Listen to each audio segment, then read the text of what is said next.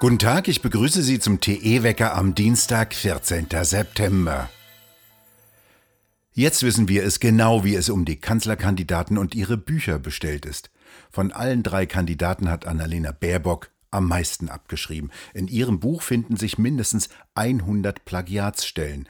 Dies hat der österreichische Gutachter, der Medienwissenschaftler Stefan Weber, festgestellt. Er hat nach eigenen Angaben danach aufgehört zu zählen.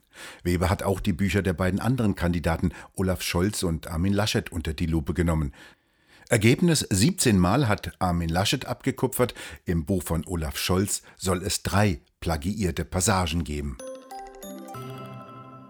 Kohlekraftwerke haben im ersten Halbjahr dieses Jahres mehr als die Hälfte des Stroms in Deutschland produziert.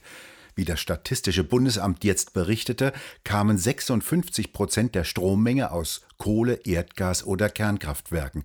Damit ist Kohle die wichtigste Stromquelle im ersten Halbjahr dieses Jahres gewesen. Der Anteil von Wind, Sonne und Biogas sank auf 44 Prozent. Das ist im Vergleich zum Vorjahr ein Rückgang um 11,7 Prozent. Der Grund? Es fehlte der Wind.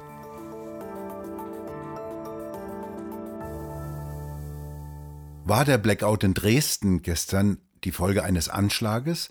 Ein massiver Stromausfall hatte gestern Dresden und das Umland lahmgelegt und für ein Chaos gesorgt. Straßenbahnen blieben stehen, Ampeln fielen aus und Haushalte hatten keinen Strom mehr. Die Feuerwehr musste viele Menschen aus steckengebliebenen Fahrstühlen retten. Der Blackout in Sachsen begann im Umspannwerk Dresden Süd und dauerte ungefähr eine Stunde. Die Kripo ermittelt auch in Richtung Anschlag. Wie Sachsenenergie gestern Abend bekannt gab, wurden im Umspannwerk Reste eines verschmorten größeren Luftballons gefunden. Der war mit Aluminium umhüllt und könnte mit Absicht in das Umspannwerk gelenkt worden sein. Sachsenenergie berichtete, dass nach dem aktuellen Kenntnisstand ein metallbeschichteter Ballon einen Kurzschluss zwischen Sammelschienen verursacht habe. Untersucht werde, ob der Ballon absichtlich oder zufällig an die neuralgische Stelle des Umspannwerkes kam. Heute wird in Husum die Windmesse Husum Wind eröffnet.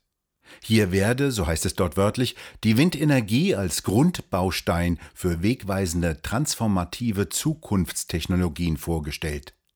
Digitalisierung und Nachhaltigkeit sind die aktuellen Schlagworte auf der Messe. Was mit den ausgedienten Rotorblättern tun, steht eher im Hintergrund. Eine Lösung für ausgediente Windräder, die auf der Husum Wind erörtert wird, könnte Entsorgung im Ausland heißen. Altanlagen könnten nach Auslaufen der Förderung im Ausland weiter betrieben werden. Denn ohne Subventionen rechnet sich ein Weiterbetrieb in Deutschland nicht mehr. Der grüne Umweltminister von Schleswig-Holstein, Jan Philipp Albrecht, meinte, sein Land stehe vor einem industriepolitischen und ökologischen Aufbruch. Für die Energiewende sei ein massiver Ausbau von Wind- und Photovoltaikanlagen notwendig. Die Windbranche hat einen Blick auf die Gelder geworfen, die jetzt aus den CO2-Kosten fließen. Die Fördersummen aus den EEG-Abgaben laufen nämlich nach 20 Jahren für Tausende von Windrädern aus. Damit sich ein Weiterbetrieb für die Anlagenbetreiber lohne, schlägt der Bundesverband Windenergie vor, sollten diese Anlagen Gelder aus den CO2-Gebühren bekommen. Der BUND fordert eine Bevorzugung von Biohöfen, wenn der Staat Land vergibt. Dies fordert der BUND-Agrarexperte Burkhard Rohloff auf der jüngsten Biolandpartie in Mecklenburg-Vorpommern, einem Tag der offenen Tür bei Biobetrieben. Dies sei Voraussetzung für die notwendige Erweiterung des Anbaus und der Verarbeitung ökologischer Produkte in Mecklenburg-Vorpommern, sagte er. In diesem Jahr allerdings bringen die meisten Biobauern eine sehr schlechte Ernte ein. Die lange Feuchtigkeit förderte den Pilzbefall der Pflanzen und ließ auch die Unkräuter zwischen dem Getreide stark wachsen. Doch Biobauern dürfen weder Pilz noch Unkrautbekämpfungsmittel einsetzen. Der Unkrautdruck in diesem Jahr ist so hoch, dass sich bei ihnen die Ernte vielfach nicht mehr lohnt. Sie bleibt einfach auf den Feldern. Heute entscheidet sich in Kalifornien das politische Schicksal des Gouverneurs Gavin Newsom. Das linksgrüne Kalifornien stimmt darüber ab, ob der Gouverneur abgewählt werden soll. Zwei Fragen müssen Sie auf einem Wahlzettel beantworten. Wollen Sie, dass Newsom abberufen wird und wer sollte ihn ersetzen? Für diesen Recall genannten Rückruf des Gouverneurs mussten die Initiatoren 12 Prozent der Wähler zu einer Unterschrift bewegen. Und so kämpft Newsom auf vielen Veranstaltungen um sein Amt.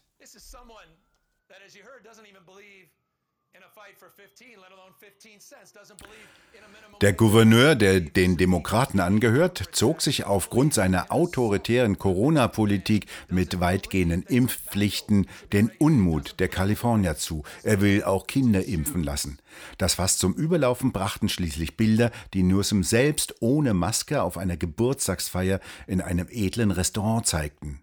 Sollte Newsom nach nur zweieinhalb Jahren im Amt abgewählt werden, hätte dies auch eine nationale Bedeutung.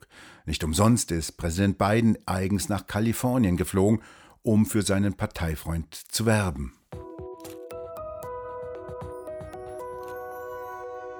Vor dem Landgericht Oldenburg geht heute der Prozess gegen Mohammed H. weiter. Mit 64 Messerstichen hat der Afghane seine Frau vor den Augen seiner drei Kinder erstochen. Laut einer richterlichen Anordnung hätte er sich seiner Frau aufgrund früherer Gewalttaten nicht mehr nähern dürfen.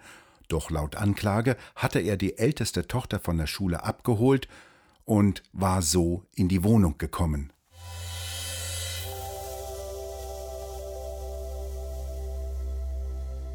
Heute ist letzter Verhandlungstag vor dem Europäischen Gerichtshof in Sachen Vorratsdatenspeicherung. Über fünf Fälle aus Deutschland, Irland und Frankreich verhandeln die Richter in Luxemburg.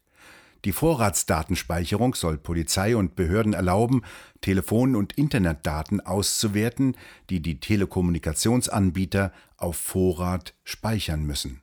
Mit diesen Daten kann genau nachvollzogen werden, wer mit wem wann telefoniert hat, wo er sich zum Zeitpunkt der Verbindung befunden hat und wie die IP-Adresse lautet. Bei den Fällen geht es nicht nur um Speicherpflichten, sondern auch um einen Mordfall in Irland und Geldwäsche und Insidergeschäfte, für deren Aufklärung die gespeicherten Daten verwendet wurden. Nach der heutigen Verhandlung soll der Generalanwalt seine Schlussanträge vorliegen, dann verkündet der EuGH seine Entscheidung, fraglich allerdings, ob das noch in diesem Jahr geschieht.